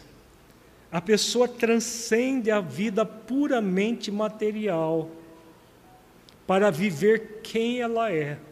Quem nós somos? Um espírito que tem um corpo e não um corpo que tem espírito. O meu espírito, como nós falamos de manhã, é equivocado você dizer meu espírito. Eu espírito. Meu corpo sim. Meu perispírito sim, mas meu espírito não faz sentido porque eu sou o Espírito. Então, essa realidade essencial culmina com esse senso de transcendência, o senso da realidade essencial e um senso de que nós somos um ser cósmico. Nós não somos um ser circunscrito, nós somos um ser cósmico. E a pessoa que se sente um ser cósmico, como que ela vai lidar com outros seres cósmicos? Esse chakra está ligado à mediunidade. A pessoa que se sente um ser cósmico, integrado à vida, como que ela lida com outros seres cósmicos? Com resistência ou com entrega? Vejamos que a entrega mediúnica vai acontecer quando nós estamos trabalhando profundamente o senso da realidade essencial. E aí a entrega aos fenômenos psíquicos, espirituais, a mediunidade é um deles, é muito simples, muito lógico, claro, natural na vida da pessoa. A pessoa que está fazendo o exercício da entrega, porque ela sabe que ela é uma essência divina e que todos os espíritos são essências divinas, ela transcende as questões puramente materiais. Quando ela nega tudo isso, ela despreza as funções psíquicas. A mediunidade é uma das funções que podem ser desprezadas por uma negação do espiritual. Quando a pessoa nega a mediunidade como um, um processo que vai dar trabalho, o que gera isso? O que é, qual é o movimento que ela tem que gera isso? Porque exercitar a mediunidade para entrar em contato com outros seres espirituais é muito trabalhoso. Requer muito esforço de virtude dos médios.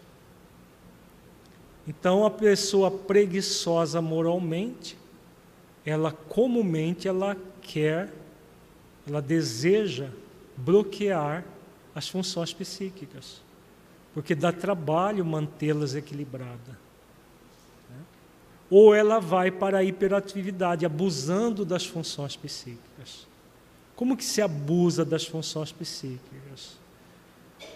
Entregando as, a, a, é, deixando que as suas funções psíquicas sejam manipuladas por espíritos ainda inferiores para fazer o mal. Esse mal pode ser desde um processo de magia negras, magia negra ligada a fenômenos de quimbanda muito graves, que produz muito mal às criaturas, até processos como, por exemplo, o médium, que vive dando conselho de orientações, ou forjando comunicações espirituais, uma série de, de uma, uma quantidade de formas de se abusar que hoje existe muito dentro do movimento espírita. Não precisa ir na quimbanda para encontrar abuso das funções psíquicas. No movimento espírita temos muitas pessoas. Aquelas pessoas que vivem dando recadinho para os outros. Nem sempre esses recados são de espíritos bons. Muitas vezes são espíritos que querem perturbação da pessoa e usam os médios que se deixam abusar, abusam das funções psíquicas. Então é muito importante, aí entra a questão do discernimento. Só vai haver uma entrega verdadeira se houver discernimento. Para saber aquilo que é realmente que faz sentido, que está em conexão com as leis sobretudo a lei de amor, justiça e caridade, daquilo que não. Se não estiver em conformidade com a lei de amor, justiça e caridade, não está vindo de um bom espírito. Então a pessoa não deve entregar-se a esse espírito. Porque se ela se entregar a esse espírito, o que vai acontecer? Ele vai abusar das faculdades dela. E aí não é mais a virtude da entrega. A pessoa escancara as suas capacidades psíquicas a espíritos menos felizes. Espíritos pseudo-sábios, espíritos malévolos, como é os que fazem trabalhos de magia negra. Somente, somente com discernimento que a pessoa vai se entregar verdadeiramente a espíritos bondosos, espíritos que querem o bem dela mesma e do próximo.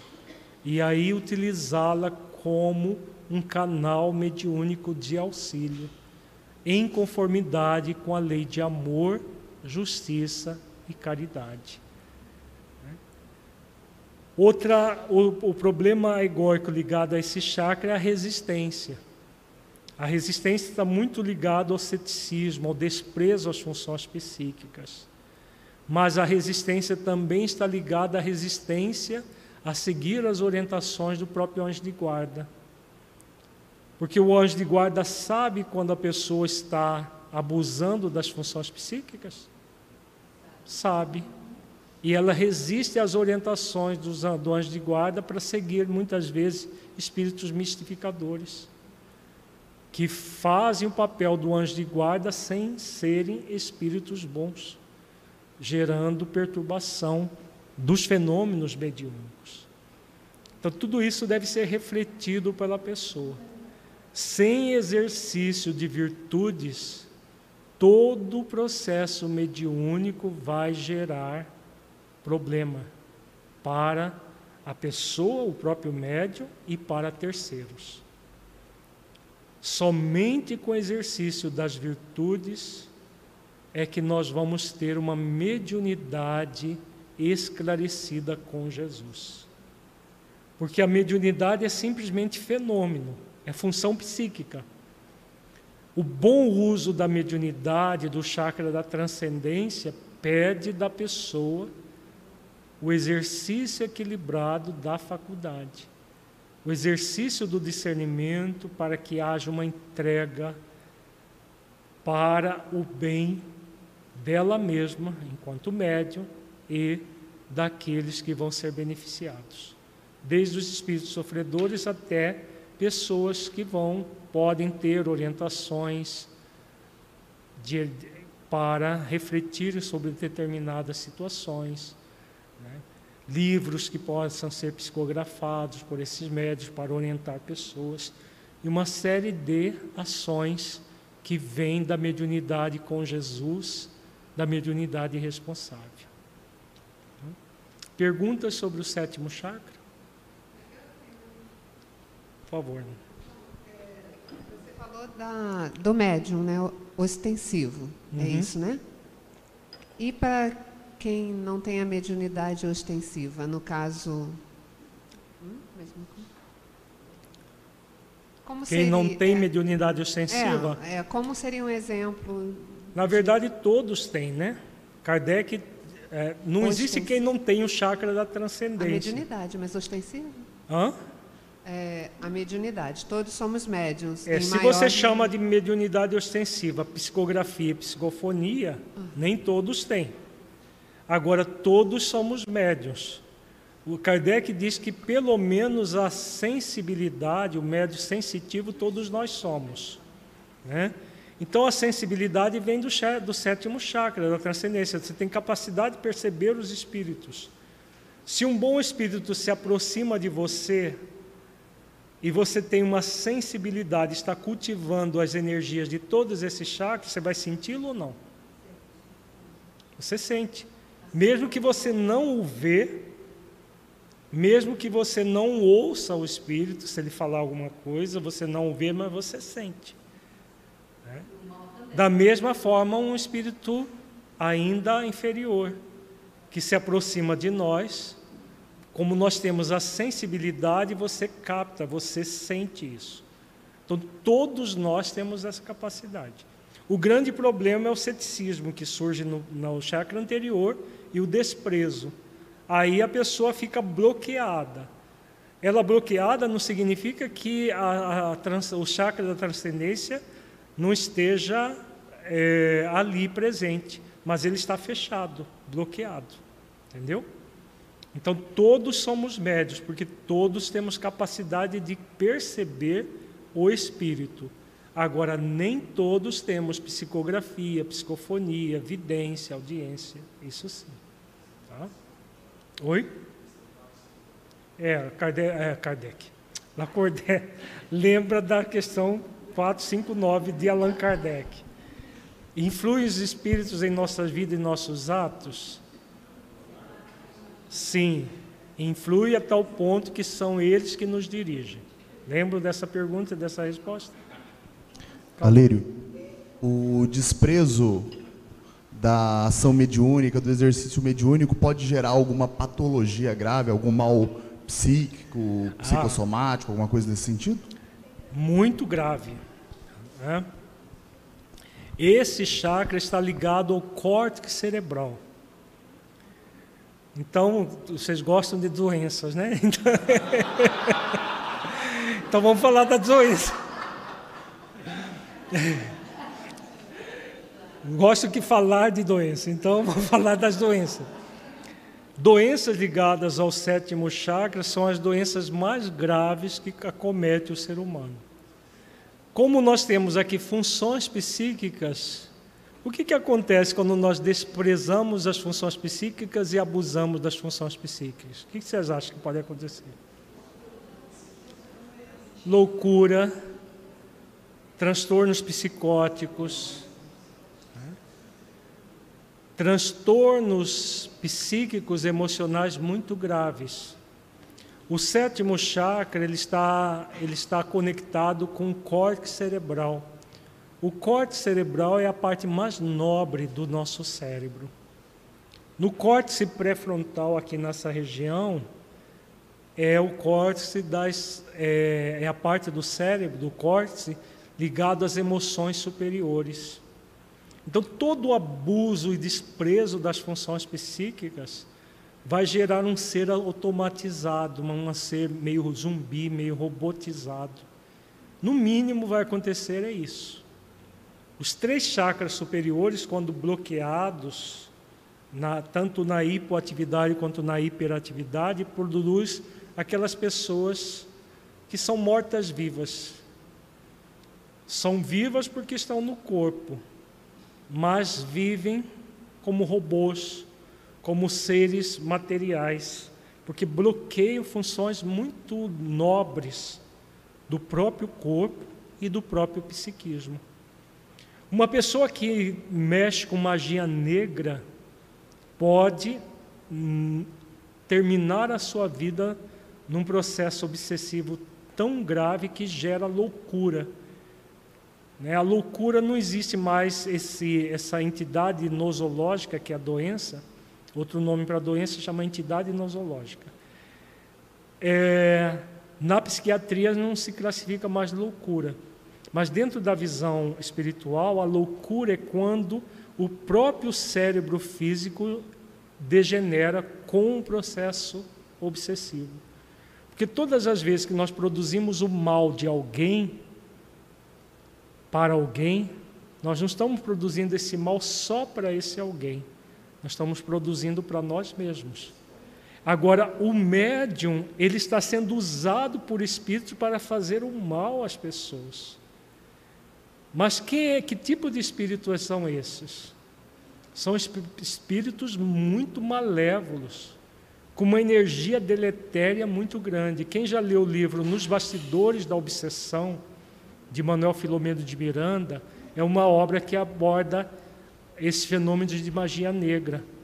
Aquelas pessoas que vão para cemitério, pegam despojos, desenterram cadáveres, fazem trabalhos muito horríveis e são médios que são utilizados por espíritos inferiores para produzir o mal das pessoas.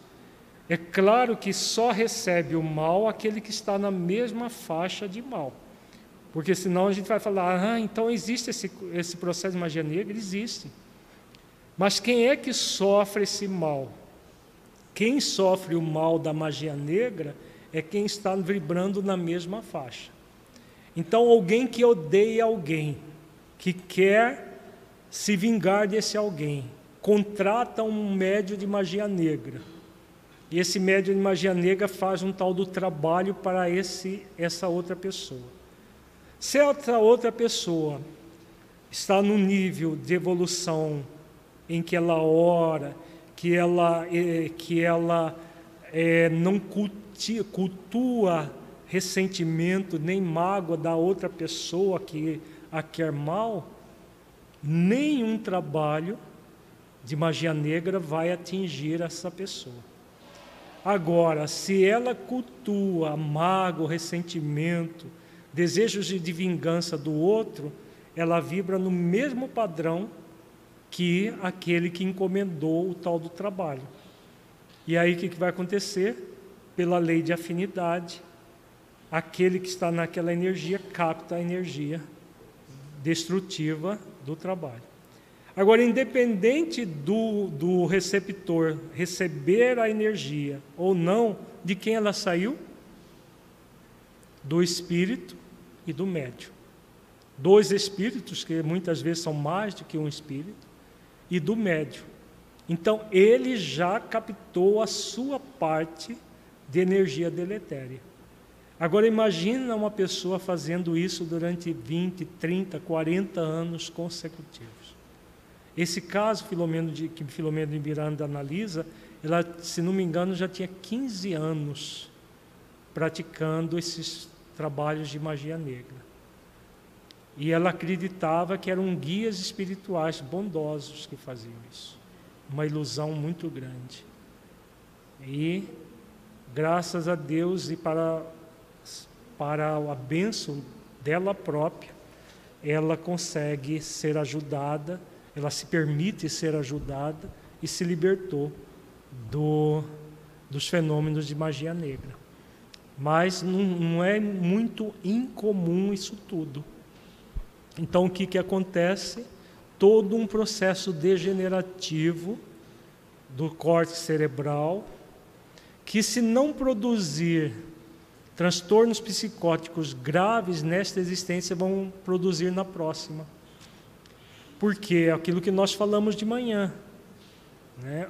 tudo que nós fazemos no perispírito não fica zerado quando a gente desencarna e quando nós vamos reencarnar. Então, a pessoa que passou a vida toda perseguindo alguém, o que, que ela pode desenvolver na próxima existência, gente? Perseguindo alguém, não, perseguindo várias pessoas com trabalho de magia negra doenças psíquicas muito graves como a esquizofrenia. A esquizofrenia paranoide é uma doença que a pessoa pensa que ela está sendo perseguida por outras pessoas. Então, o tempo todo ela se vê perseguida. Muitas vezes é por espíritos desencarnados, não por encarnados. Ela acredita que é encarnado. Ela chega num ambiente público, por exemplo, como um banco, e olha duas pessoas conversando na fila do banco. Ela chega a distorcer, acreditando que aquelas duas pessoas estão fazendo complô contra ela. Chega nesse nível de distorção. Ela acredita que estão fazendo complô contra ela, sem as pessoas nunca terem visto ela na vida. Porque ela distorce a realidade, porque, como ela praticou isso para muitas pessoas, foi instrumento. Quando nós produzimos algo para alguém, nós estamos produzindo na nossa própria mente. Nós estamos produzindo em nós mesmos. Ah, tem pergunta? Pode falar. É, recentemente eu tomei conhecimento de um médico, ou alguns médicos, que estão voltando a aplicar o choque, uhum. o eletrochoque, para controle de doenças psíquicas. Sim. Eu quero saber assim, é, para o espiritismo como que isso é visto, porque o médico ele acredita que que essa é uma é um método, é, um, é, uma, é uma forma de controle da doença.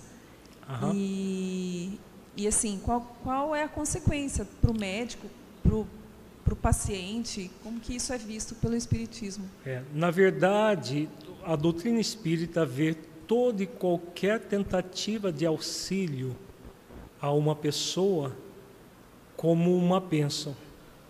Tá? Por quê? Esses casos em que se dá eletrochoque são casos desesperadores. Acontece principalmente em depressões graves em que a pessoa está já no estado que a gente chama na, na psiquiatria de estupor. Esse estado de estupor é um estado que a pessoa se deita no leito e fica ali horas a fio. Se não tiver um cuidador, ela, ela evacua no leito, ela urina no leito, ela se recusa a se, a se alimentar. Ela entra nesse estado que é desesperador, que é um, a gente sabe que o fenômeno em si é de ordem espiritual. Ela que está se negando à vida. E aí, claro, o que faz um psiquiatra numa hora dessas? Nenhum remédio está funcionando mais. O que eles estão fazendo é aplicar eletrochoque. O eletrochoque funciona assim. A diferença de, do século passado é que agora dão uma sedação, anestesia à pessoa. Antes era sem anestesia, sem nada. Dá-se o choque aqui nas têmporas da pessoa e quando dá o choque, a, as células que produzem serotonina, noradrenalina e dopamina começam a funcionar, mesmo que parcialmente. Então, quando essas substâncias começam a ser secretadas novamente na circulação sanguínea, há uma melhoria da pessoa. É uma melhoria paliativa, mas se não for isso, a pessoa vai a óbito por inanição, por se recusar a comer, por problemas de higiene e tudo mais. Então, é um recurso. Então, como que a doutrina espírita vê os recursos que a medicina tem? Como bênçãos, de auxílio, mesmo que seja transitório para uma pessoa. Porque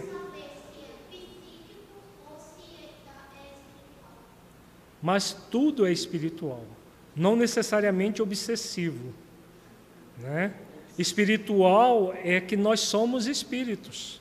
Então, todas as doenças, nós não falamos de manhã que todas as doenças são espirituais, até as doenças infecciosas.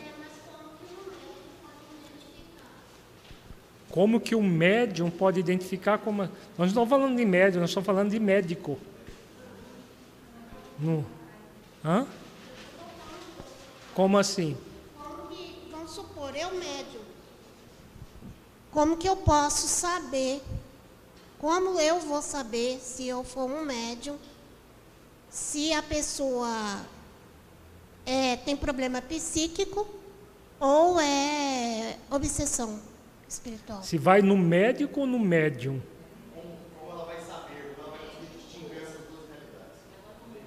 No médium nós não recomendamos, porque médios que se prestam a isso não são confiáveis. No médico, é claro que o médico materialista, ele não sabe distinguir um fenômeno obsessivo de um fenômeno psíquico, emocional. Né? Ele não sabe distinguir por, pelo materialismo. Acontece que os fenômenos, mesmo os obsessivos, também têm repercussões no corpo físico, têm repercussões psíquicas. E é necessário fazer o tratamento. O ideal é fazer o tratamento duplo: tratamento com médico, psiquiatra, e o tratamento com é, passe no centro espírita, fluidoterapia espírita, não atendimento com médiums, para saber o que, que é o que não é, porque não é recomendável. É o tratamento fluidoterápico que o centro pode auxiliar. Um passes, a desobsessão, sem a presença do paciente. É, é assim que funciona os centros espíritas sérios.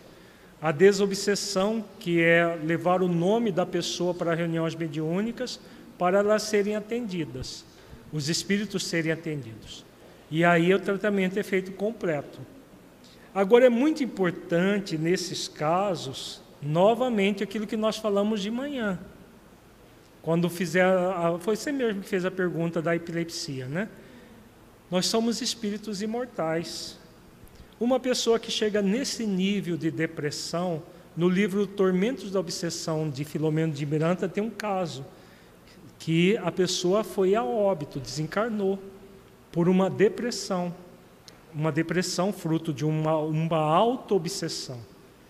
Ele se refugiou num casulo, espiritualmente falando, e foi e desencarnou daquela forma, numa auto-obsessão. Os espíritos apenas se aproveitaram e precisaram de fazer uma cirurgia para tirá-lo de dentro desse casulo, para ele recomeçar todo o trabalho de soerguimento. Isso é, hoje está sendo mais comum, cada vez mais comum, o nível de obsessão, de, de depressão gravíssima que se chega. Os médicos fazem aquilo que eles podem, né? mas não é fazer o que pode que vai fazer com que a pessoa se cure. Porque, como nós vimos de manhã, o processo real de cura é a própria pessoa que faz. Os recursos que a medicina oferece, que a, a, o próprio centro espírita oferece, são recursos de auxílio para que a pessoa se auxilie. Mas, como espíritos imortais que somos, aquilo que não fazemos agora, faremos depois. Isso é um suicídio indireto. Uma pessoa que chega nesse nível de depressão está no suicídio indireto. Todo suicídio é um crime perante as leis divinas. Mas todo crime perante as leis tem solução. E essa solução se dá a médio e longo prazo. Então, é, é, dessa forma que nós devemos encarar, principalmente qualquer um de nós que tenhamos um parente, alguém conhecido que está passando por uma situação assim. Porque, do contrário, se nós vermos de uma forma materialista, nós entramos em desespero, vendo o ente querido, por exemplo, numa situação como essa, precisando de tomar eletrochoque para poder é, manter-se vivo. E não é vivo com V maiúsculo, né? a gente sabe disso. Mas é aquilo que é possível. E nem sempre surte, mesmo nesses casos do eletrochoque, nem sempre surte efeito. Às vezes a pessoa vai para a desencarnação, gradualmente. Tá? Nós estamos concluindo o tempo, temos uma pessoa com um microfone, vamos passar e na, amanhã a gente vai com a sua, Maurício. Então, eu tenho uma dúvida com relação é quando você fala a, o método de recorrer a médiums, né? Eu uhum. gostaria de tirar uma dúvida com relação a essas cirurgias espirituais que muita gente faz e que eu ouço falar bastante. Uhum. Sim, as cirurgias espirituais são propostas que é oferecido para as pessoas, mas que na maioria das vezes, são tentativas de ludibriar as pessoas, infelizmente. Se você quer conhecer mais sobre isso, leia o livro Trilhas de Libertação de André Luiz. André Luiz não, Filomeno de Miranda. Trilhas de Libertação de Filomeno de Miranda, que fala sobre esses trabalhos de curas nos centros espíritas. A maioria deles são falsos trabalhos de cura, são processos que se ludibriam as pessoas. Né? A doutrina espírita não veio para substituir a medicina humana. A doutrina espírita é uma doutrina para libertação de consciências, não para cura de corpos.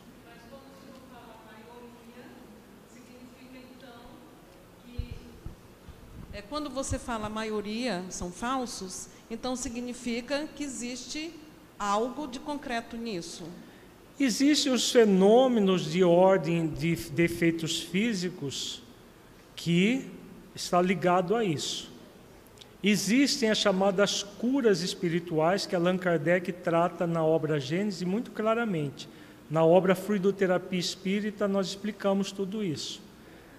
Mas isso é feito no, quando é sério, quando o trabalho é sério, é feito sem alarde, de uma forma anônima. Tudo que é feito com alarde pode desconfiar. Porque porque não está em conformidade com a, a, a determinação de Jesus e dos espíritos superiores, que trouxeram a doutrina espírita para a transformação de consciências e não para a cura de corpos. Então, quando nós, um centro espírita, faz alarde da cura de corpos, quando falamos de cura de corpos, são as doenças do corpo físico. Quando o centro espírita faz alarde desse tipo de trabalho, podemos desconfiar que ali não é um trabalho de cunho superior. Mas, mas Alírio, esses dias eu vi uma palestra, inclusive, é, de, um, de um médico que o pai dele era muito é, é, colaborava com o Centro Espírita no Rio de Janeiro. E, e ele, um dia o pai dele chegou em, assim, é, ensanguentado em casa e ele ficou muito impressionado, só que não tinha nenhum corte. E o pai dele falou que ele tinha sido submetido a uma cirurgia espiritual. Uhum. E ele tornou-se médico e passou a estudar é, essa, o ectoplasma, a manipulação do ectoplasma. E hoje ele faz parte de uma equipe que faz cirurgia espiritual. E aí, é, existe? A, a pergunta existe, é: existe? não, é o que eu acabei de falar, são fenômenos na... efeitos físicos. O fenômeno existe. Agora, a forma como o fenômeno é usado, é preciso passar por esse exercício dessas virtudes aqui, principalmente o discernimento. Quando nós falamos o centro que faz alarde das curas, como esse não é o objetivo principal da doutrina, é importante desconfiar que ali o processo é muito mais de mistificação do que de cura real. Existem as curas que se dão cotidianamente nos centros espíritas, de uma forma silenciosa, dentro das chamadas câmaras de passe nos centros espíritas. Muitas curas são realizadas, mas a pessoa não sabe quem curou, como foi e o processo se dá de uma forma natural. É isso que os benfeitores nos orientam. É isso que Allan Kardec também orienta. Alírio, eu acho que o comentário que você está fazendo é muito mais no sentido da gente refletir sobre a finalidade dessas atividades da casa espírita, né? Sim, Porque as obras mediúnicas trazem para a gente inúmeros registros de cirurgias espirituais acontecendo, de fenômenos muito interessantes acontecendo no desdobramento do sono e nesses ambientes específicos uhum. é, da casa espírita, fenômenos reais. Agora, quando a gente para para refletir sobre a finalidade dos fenômenos no plano físico, a gente pode buscar inclusive a referência de Jesus, que curou muitas pessoas em um determinado momento, em uma passagem específica, que eu não vou me lembrar a, a referência, ele reflete com um dos discípulos sobre a finalidade daquelas curas, observando como estavam aquelas pessoas que ele havia curado, como elas estavam se comportando e apesar da saúde momentânea do corpo, o quanto a manutenção daqueles hábitos levaria eles rapidamente a deteriorar, a deter, a de, ao desfazimento, a deterioração, des, a de, isso, a deteriorar, deterioração, exatamente isso, do corpo físico. do corpo. Exatamente isso. Entendeu? Ai. Então, se a gente vai refletir sobre essa finalidade, a gente tem a orientação Exatamente. do próprio Cristo. A doutrina espírita, o objetivo dela é curar espíritos, para que nós desenvolvamos uma nova consciência. Se nós nos ocupamos apenas com os corpos e mantemos as pessoas doentes do espírito, a doença vai voltar daqui a pouco. Por isso que o grande objetivo é a transformação interior das criaturas. O centro espírita realmente fiel à codificação kardeciana vai se ocupar principalmente com a, a transformação moral dos trabalhadores e dos frequentadores desse centro. Quando você... se ocupa mais em curar as doenças do corpo, alguma coisa está errada nesse centro espírita. O que você está falando nos leva a lembrar do missionário da luz, aquela senhora gestante que o André Luiz descreve, né? todo o processo uhum. que os benfeitores fazem no momento do passe. Né? No fluido terapia espírita, nós estudamos vários casos de pessoas curadas, completamente curadas, no trabalho do passe comum que acontece no centro espírita.